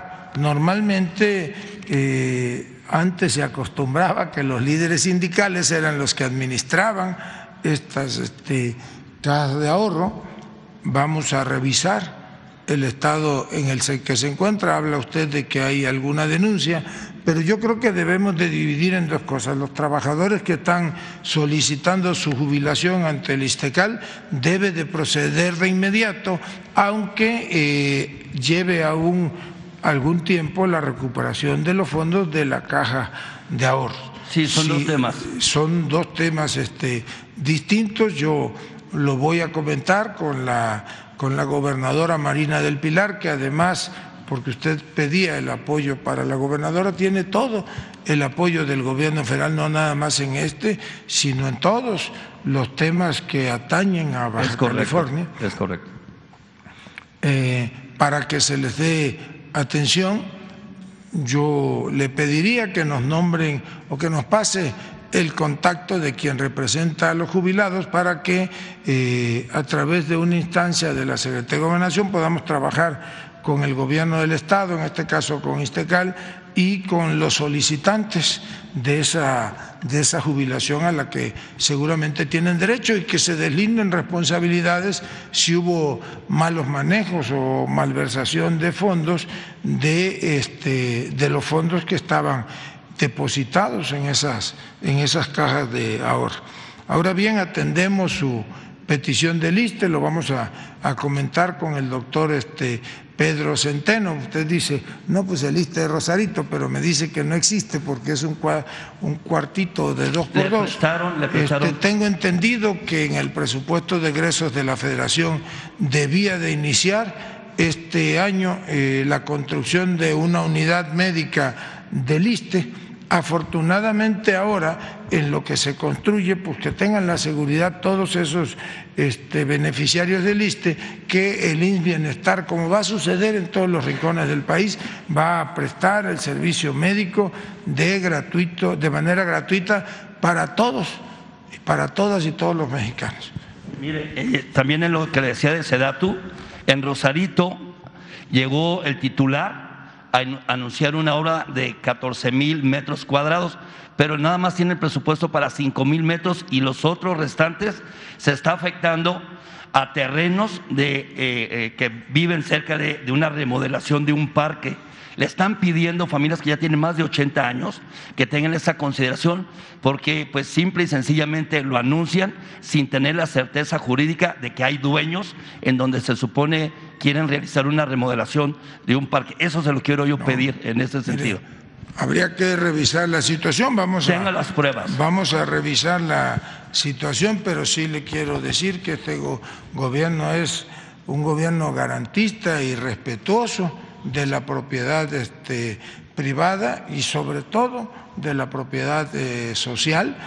Vamos a, con las áreas jurídicas de la SEDATUS y nos proporciona su reporte lo atendemos con mucho gusto, como también estamos atendiendo a través de la Secretaría de Infraestructura, Comunicaciones y Transportes, muy coordinado con el gobierno federal, el mantenimiento de las carreteras federales, apoyos extraordinarios para carreteras estatales. Hay afortunadamente también un programa de regularización de autos de procedencia extranjera y si mal no recuerdo, Baja California y es el Estado con mayor, este, con mayor participación, mayor recuperación y esos fondos se destinan de manera directa a obras de pavimentación y de mantenimiento de infraestructura, de infraestructura vial. Seguramente eh, en el próximo informe de seguridad la secretaria Rosa Isela detallará cuánto ha recibido Baja California y a qué municipios han sido destinados. Todavía Ayer mismo comentábamos con el secretario de Infraestructura, Jorge Nuño, de un socavón que se dio allá en Baja California. En Tijuana. En Tijuana. Eh, y estamos atendiéndolo de manera emergente para poder afrontarlo. Ya iniciaron los trabajos, es una inversión de un poco más de 100 millones de pesos eh, de la rehabilitación total, se solicitó ya una declaratoria de emergencia para que pueda haber disponibilidad inmediata de fondos y eh, se restablezca eh, la vialidad. En el tema, en el tema de, lo de Estecali y la misma gobernadora platiqué con ella, es eh, que la Secretaría de Hacienda pues le eche la mano, como lo dijo el propio presidente. Mire, la Procuraduría Agraria en Baja California deja mucho que desear. Ha habido despojos de giratarios que han sido toda su vida ahí, están las muestras, están los documentos y por factor tiempo no, le, no se lo digo puntualmente uno por uno, pero quiero pedirle esa atención a la Procuraduría Agraria. Y ahorita que usted menciona lo de los autos de, de procedencia extranjera, se ha, se ha estado llevando a cabo en temas en el Ayuntamiento de Ensenada eh, los trabajos, pero con una pésima calidad de los materiales. Yo le quiero pedir que haya una auditoría, una supervisión, porque en el ramo 33 también hay obras en donde la misma sociedad y el formato de este programa es ser el vínculo y solucionar la problemática de los ciudadanos. Así lo ha comentado el propio presidente, es de que hacen una calle y lo dejan a media y lo dejan botado, pero sí ponen muy bonito la cartulina o, la, la, lona informativa y después se tiran a perder y ya no regresan. Le quiero pedir esa auditoría, esa supervisión. Y ya me voy rápido. En el IMSS en Ensenada estuvo aquí el SUE, no hay medicamentos, ¿eh? No hay medicamentos. Y pues sí le encargo mucho. En Ensenada, Baja California. en dónde? En el IMSS, en el IMSS de, de Ensenada, Baja California. Y fíjese que eh, hay un tema, sé que al presidente le gusta el béisbol, como también ha hablado de los deportes, y en Ensenada tenemos un equipo de béisbol que se llama Marineros de Ensenada. Ha ganado varios campeonatos, pero no tienen un lugar donde jueguen dignamente béisbol, y no nomás para ellos, sino para la sociedad. Y originalmente le habían asignado un recurso, el ayuntamiento, por eh, un millón quinientos mil pesos, se tomaron la foto, después se fueron y ya no regresaron. Y ya incluso cancelaron ese, ese dinero para esa construcción, un mejoramiento. Le quiero, ya dejé el proyecto, ya se lo dejé con Jesús ayer, y le quiero yo comentar ese tema que también el presidente, pues invitarlo, ¿no? que nos pueda apoyar en ese, en ese eh, solicitud de proyecto de la construcción de un estadio. Y mire, ahorita que están las campañas políticas, ya concluyo con esto, ya concluyo. Eh, hay un candidato que me llamó la atención, porque sigo lo del proceso del Estado de México y de Coahuila. Eh, es, un candidato por el partido político Morena, se llama Jacobo Rodríguez. Él está buscando ser diputado local en Piedras Negras, en el estado de Coahuila, y tomó esta, retomó esta propuesta de proponer la revocación del mandato. Además, eh, ya fue y denunció a la a la, ¿cómo se llama? A la funcionaria municipal priista por el condicionamiento de programas sociales. ¿Qué me puede opinar en ese aspecto que ocasionan este tipo de condicionamientos? Ahorita este candidato de nombre Jacobo Rodríguez eh, lo está presentando la denuncia de una funcionaria priista que está condicionando los apoyos a favor de, de, que voten por los candidatos del PRI. Y también algo que es muy importante y que han dejado a un lado es el tema de que se dé esta atención con el, lenguaje de señas mexicanas, esta atención de, atenderlo. ¿Qué me puede comentar al respecto? Bueno, primero le diría que es inexacta la información que usted este, tiene respecto a la calidad de las obras de pavimentación en el municipio de Ensenada. Y es inexacta porque, con toda franqueza se lo digo, conmigo estuvo la semana pasada el señor presidente municipal de Ensenada y vino a comentarme dos cosas. Primero, a decirme que ya había recibido oficialmente la comunicación de parte de las instancias de gobierno estatal y que a partir del primero de mayo le serían radicados los recursos correspondientes eh, o derivados del programa de regularización de vehículos de procedencia extranjera y que tendrían que ser destinados a obras de pavimentación. Y él tiene pensado, porque así me lo manifestó y me, me corrió la invitación por escrito, a que el día 9 de mayo la gobernadora Marina del Pilar, la secretaria de Seguridad y Protección Ciudadana del Gobierno Federal, Rosa Isela Rodríguez, que es la encargada de este programa, y un servidor, lo acompañemos a dar el banderazo de inicio de las obras de, pavimentación ahí en el municipio de Ensenada. Incluso me detalló de qué tipo de materiales eh, tenía pensado utilizar para optimizar recursos y para que pudiesen verse beneficiados el mayor número de vialidades. Le haré de que platicaré con el director general del Instituto Mexicano del Seguro Social respecto a lo que usted eh, manifiesta del desabasto o posible desabasto de medicamentos en el IMSS de Baja California o de, de Ensenada, aunque en las cifras que presentó ayer aquí ya el director general del Seguro Social, del Instituto Mexicano del Seguro Social, consta que en el caso del estado de Baja California, el 96% del abasto de medicamentos y de insumos está este, ya debidamente cumplimentado. Quiero precisar con esto último, con referente a las obras de pavimentación, me estoy refiriendo a la pésima calidad por falta, por parte de las empresas que venden el asfalto. A eso me refiero, no de que no se esté empleando el dinero, sino que se está pidiendo, incluso en, un, en una en un boletín lo expresó que iba a exigir el que se tuviera pues eh, la garantía vaya en ese sentido referente a las obras. No quiere decir que no se estén haciendo, se están haciendo, pero ahora que llovió, pues en una, eh, eh, una pequeña lluvia, pues se llevó el material. Y otro tema importante que preocupa en el Sausal es las harineras y el movimiento de contenedores están afectando ya la vida en esa delegación del Sausal.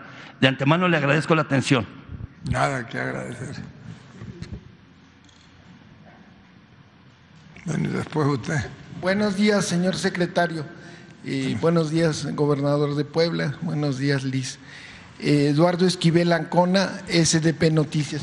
Mi primera pregunta es, señor secretario, eh, cuando se, tomó la decisión de extinguir la financiera rural, el presidente se le preguntó iban, quién iba a sustituir a los créditos a, las, al, sector primario, a, los agricultores, a los pequeños, y en una parte dijo que los iban a sustituir la financiera del bienestar. El lunes pasado vino la directora de la de la financiera del bienestar y mostró los créditos que se están dando, bastantes créditos, pero no vi que estuviera un, producto o créditos para el campo, para sustituir aquí a, la financiera rural. ¿Conoce usted si se está trabajando para este, dar estos créditos, este, ponerlos otra vez? Eh, pues el sector ah, eh, primario necesita créditos para, para producir más y pues ahora y pues solo queda el FIRA, pero el FIRA no es suficiente. Entonces, ¿usted sabe si se está trabajando en esto para dar estos créditos o cómo se le va a hacer? Bueno, como el señor presidente informó aquí, será la atención al sector primario, en los créditos al sector primario, se dará básicamente por la financiera del bienestar, desde luego que habrá complementación a través del FIRA, que más bien eh, opera como una banca de financiamiento o de refinanciamiento, eh, se mantiene y se incrementará la atención con créditos para el sector primario, ahora desde la Secretaría de Bienestar, desde luego que en el informe que presentó la encargada o la directora de la Financiera del Bienestar, pues no se presentaron esos datos porque esos datos corresponden al último mes, ahora que se dé ya tengo entendido o no tengo entendido, esta madrugada ya fue aprobada en Cámara de Diputados, pasa a Cámara de Senadores y si es aprobada allí ya se ordenará, el presidente seguramente mandará a publicar en el diario oficial y entrará en vigor ya la desaparición o liquidación de la financiera. Entonces, hay tareas específicas, algunas incluso serán administradas todo lo que corresponde a la justicia laboral, a garantizar el derecho de los trabajadores a sus prestaciones, a sus liquidaciones, si es el caso, o su transferencia a otras dependencias, correrá al cargo del instituto para devolver al pueblo lo robado.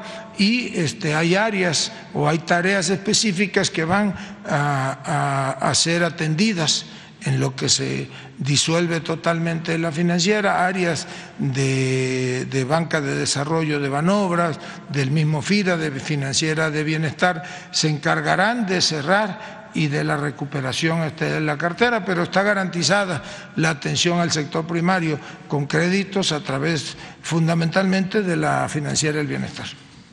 En una segunda pregunta, ahora con la, eh, la extinción, bueno, está en, eh, en, la Cámara de Senadores, del, del INAPAN. el INAPAN tiene varios convenios con, pues, con los autobuses para que nos den descuento, este, con otros organismos privados y, además pues, la tarjeta dice Instituto Nacional de, del INAPAN. Se nos van a cambiar las tarjetas porque pues ya como va a desaparecer el INAPAM, pues ya no, esas tarjetas van a servir. ¿Y qué se va a hacer con los convenios? Porque pues el convenio es con un instituto que ya no va a estar. Entonces, ¿cómo se va a hacer ese cambio? ¿Cómo, cómo piensan hacer? Y si no tendremos problemas las gentes de la tercera edad con, con estos descuentos. Sí.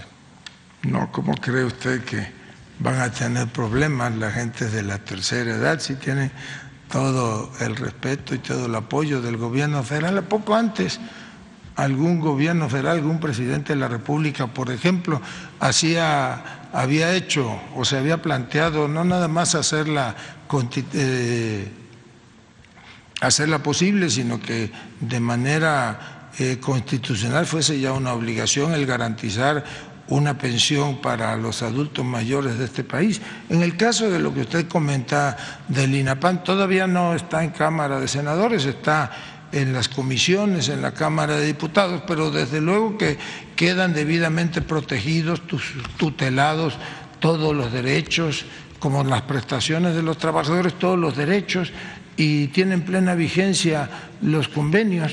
Es probable que dependiendo de lo que aprueben los legisladores, tenga que cambiarse eh, eh, la tarjeta para que esos apoyos bueno, pues puedan cobrarse básicamente eh, vía los bancos de bienestar, pero no se le no se le desposea a nadie de ningún derecho y todos los convenios con prestadores de servicio tienen plena vigencia.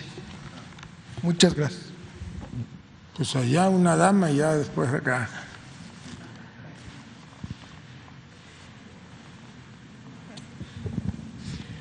Buenos días, secretario Adrián Estela Flores de Inmer Noticias. Eh, preguntarle qué le ha comentado el presidente en estos días que usted ha tenido contacto con él acerca de cómo se encuentra él, cómo está la situación del país, cuáles son los temas más urgentes a atender en estos momentos. Si nos pudiera ampliar un poquito eh, acerca de, cómo usted lo ha visto en estos contactos que ha tenido usted con el, con el presidente, secretario. Bueno, pues como ya lo hemos dicho, el presidente se encuentra bien ayer lo informó el secretario de Salud y está recuperándose con eh, los cuidados propios de, un contagio de este, de este tipo como el de COVID, con, con cuidados este, médicos y con aislamiento. Yo he platicado puntualmente, pues le rindo un informe de la situación que guarda el país. Eh, por las mañanas, pues le actualizo, por ejemplo, respecto de lo que se tomó, se, se presentó en las reuniones de seguridad y así a lo largo del día pues estoy este, informándole del estado que guarda la administración este, pública y él pues nos va dando indicaciones de lo que debemos de hacer en cada caso, cómo debemos de atender. ¿Le ha, dado algún tema eh, muy puntual o en especial que, tenga que atender usted, temas de seguridad por lo que ha ocurrido recientemente, digamos, en estados como Zacatecas, en Guanajuato, el tema de la caravana migrante, algún tema que, le preocupe en especial al presidente o que le haya encomendado? el presidente está ocupado de los asuntos públicos del país y si me lo permite usted, pues yo guardaría la secrecía respecto de los temas que el presidente de la República le encarga al secretario de Gobernación para su atención. Gracias, secretario. Y por último, preguntarle eh, acerca de la cuestión de migratoria. Eh, mañana se cumple un mes de, este eh, incendio en la estación de Ciudad Juárez, Chihuahua, y en aquel momento, secretario, hubo diferencias en respecto a la responsabilidad de los asuntos migratorios aquí en México. Usted señalaba en una entrevista que hubo un acuerdo intersecretarial para que hubiera una coordinación entre Gobernación y la Cancillería respecto a quién le tocaba este tema migratorio sin embargo, el canciller Marcelo Ebrard eh, especificaba o respondía que em, a pesar de que se hubiera dado este acuerdo interno para que una comisión se encargara de, este tema, eh, pues la ley establecía y la ley orgánica de la administración establecía que es a la Secretaría de Gobernación a quien le corresponde esta, esta responsabilidad. Yo le quiero preguntar, secretario, pues quién eh, el día al día de hoy a cargo de quién está el, el tema ¿A cargo de quién está, qué dependencia tiene eh, la responsabilidad de los asuntos migratorios hoy en México, secretario? Bueno, yo le diría que, y lo aclaro porque hubo allí una, un malentendido, hubo una falta de información. No hay ninguna diferencia en las diversas áreas del gobierno federal que atendemos los asuntos migratorios. Hay una comisión intersecretarial creada ex profeso para eh, la aplicación de las políticas públicas en términos migratorios y la responsabilidad directa de la atención y de la prestación de los servicios derivados de esa política migratoria, desde luego que es del Instituto Nacional de Migración, quien administrativamente depende de la Secretaría de Gobernación, orgánicamente depende, pero más allá de eso hay un trabajo coordinado de las diversas instancias, dependiendo del tipo de atención y de cada una de las situaciones, pues a veces intervenimos la Secretaría de Seguridad y Protección Ciudadana, Secretaría de Relaciones Exteriores, eh, Secretaría de Gobernación, la Secretaría de Infraestructura, Comunicaciones y Transportes, la Secretaría de Salud, el sistema DIF nacional, lo hacemos también de manera coordinada con los estados y este, se atiende puntualmente la política migratoria en el país. Eh, ¿El INM entonces es, el, es la máxima autoridad o sería... Perdón, no lo entendí. El Instituto Nacional de Migración es el que pues, lleva... Legalmente el Instituto Nacional de Migración es el que está a cargo de la implementación de la política pública migratoria. Gracias. Muchas gracias por la oportunidad, señor secretario. Eh, soy Silvestre Manuel Temolcin, de Periódico Liberal Metropolitano de la Asociación Nacional de Locutores de México y de Oro Sólido. Eh, señor presidente, señor secretario, perdón, señor secretario, en enero dio instrucciones el presidente de la República a Luisa María Alcalde, secretaria del Trabajo, para resolver el conflicto de los sindicatos de NAFIN y Bancomest. Sin embargo, el director general de ambas instituciones, Luis Antonio Ramírez Pineda no se ha presentado a estas mesas de conciliación. ¿Por qué el desacato de atender esta instrucción del presidente de la República? ¿Qué le han reportado acerca de este tema? Los sindicatos continúan sufriendo hostigamiento por parte del director y en Bancomes ya comienzan a darse despidos injustificados así como represalias a los trabajadores, nuevamente se solicita inmediata intervención. ¿Qué puede decir, señor secretario? Bueno, vamos a atender de inmediato lo que usted nos estaba planteando. me voy a comunicar con la secretaria del Trabajo, Luisa María Alcalde, y vamos a, a comisionar a Miguel Ángel Chico, que se encarga de estos asuntos en la Secretaría de Gobernación, para que trabaje de manera coordinada con la secretaria del Trabajo y se puedan dar inicio a estas mesas de conciliación. Parte de, o la obligación, o una de las obligaciones de los que somos funcionarios públicos, pues es atender también estos asuntos y en el caso de los asuntos laborales, pues estar presentes en una etapa de la justicia laboral que son las etapas conciliatorias. Sí. Amigo señor secretario, eh, de Gobernación Adán Augusto López Hernández, deseamos la pronta recuperación de nuestro presidente Andrés Manuel López Obrador. Por lo importante de su política de la cuarta transformación de nuestro presidente, de mantener la paz en el país a toda costa, a pesar de todos los adversarios y de todas las opiniones en contra, como en su momento lo fueron los gobiernos de Mahatma Gandhi y también de Nelson Mandela en nuestros medios, el Liberal Metropolitano, Asociación de Locutores, proponemos formar un comité nacional para proponer a nuestro presidente Andrés Manuel López Obrador al Premio Nobel de la Paz, con el apoyo, si es, si es que se puede contar con el apoyo de las secretarías de gobierno, como es la Secretaría de Gobernación, como es Relaciones Exteriores, Secretaría de Educación Pública y por supuesto quien quiera sumarse a esta propuesta al Premio Nobel de la Paz, por supuesto de nuestro amigo Jesús Ramírez Cuevas, si es que considera oportuna esta propuesta. ¿Qué puede opinar, señor secretario? No, pues me reservo mi opinión. Este, ahí Jesús que sea el comisionado para... No, pues ustedes están en su derecho de hacer las propuestas que consideren. Muchas gracias, señor Aquí ya para terminar, pues.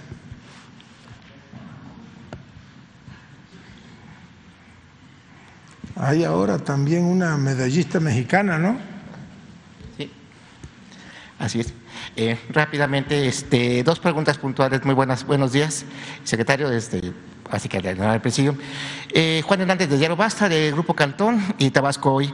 Eh, uno, la primera. el día de, bueno, Diario Basta le ha dado un seguimiento puntual al llamado escándalo de corrupción inmobiliaria, mejor conocido como cártel inmobiliario, que se dio, eh, bueno, que se dio origen en la alcaldía Benito Juárez y que ha involucrado a, pues en este caso, a exdelegados, alcaldes y ahora, pues bueno, incluso hasta diputados federales.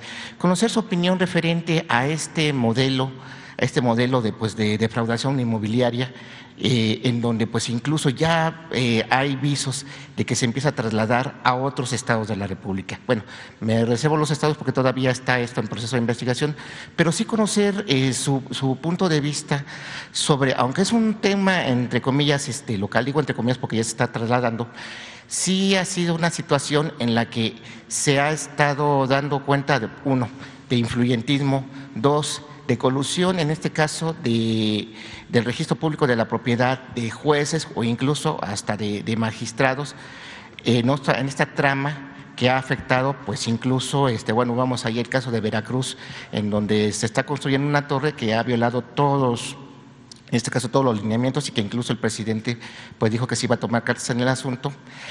En, caso, en el caso de Benito Juárez se hacen edificaciones, se impacta de manera ambiental, se pone en riesgo en este caso a las familias que de buena fe compraron y que ahora pues están viendo que su patrimonio pues peligra no este no solamente a nivel este jurídico sino también a nivel estructural porque se construyeron pisos de más en zonas que ahorita pues está habiendo incluso pequeños sismos, pero se está dando esa situación. ¿Conoce su punto de vista sobre esto? Bueno, yo le diría que era la divisa del antiguo régimen todos sabemos cómo se traficaba con contratos, cómo se traficaba con permisos, no había respeto a la mínima legislación, mínima reglamentación. Eso ya terminó porque el presidente desde el primer día de la administración comprometió un combate frontal a la corrupción y ahora no se dan ese tipo de irregularidades. No me extraña que empiecen a surgir en los estados eh, esta serie de, denuncias y de irregularidades. Ahora bien, pues aquí no hay impunidad para nadie y seguramente quienes cometieron ilícitos serán este, castigados por las autoridades. Estas personas que están siendo señaladas, no los voy a nombrar porque al final de cuentas es una situación jurídica, eh, hoy dicen que son perseguidos políticos. ¿Usted qué piensa cuando se, cuando se, se escudan en lo que es su filiación política para no asumir esta responsabilidad de lo que se le está señalando. Bueno, no voy a opinar yo sobre el asunto político, pero sí le diría que no haya impunidad para nadie y quien es responsable que pague por sus hechos. Y finalmente, eh, bueno, ¿qué, temas van a tratar con los gobernadores? Ya te había mencionado, pero sí nada más para que puntualizar. Y nuevamente, finalmente, ¿se puede decir que entonces el viernes o el sábado podríamos ver a un presidente Andrés Manuel López Obrador, me voy a robar sus palabras, bien y requete bien? No, pues el presidente está muy bien, está en recuperación. Cuando le practiquen el análisis y resuelva, resulte ya negativo al virus de COVID, pues reanudará sus actividades de manera de manera normal. Bueno, y aprovecho para felicitar a Jessica Salazar, Daniela Gaxiola, Julie Verdugo, que ganaron medalla de oro en la Copa de las Naciones de Ciclismo en Milton, en Canadá. Pues muchas felicidades. Iván, muchas gracias a todos. Nos vemos mañana.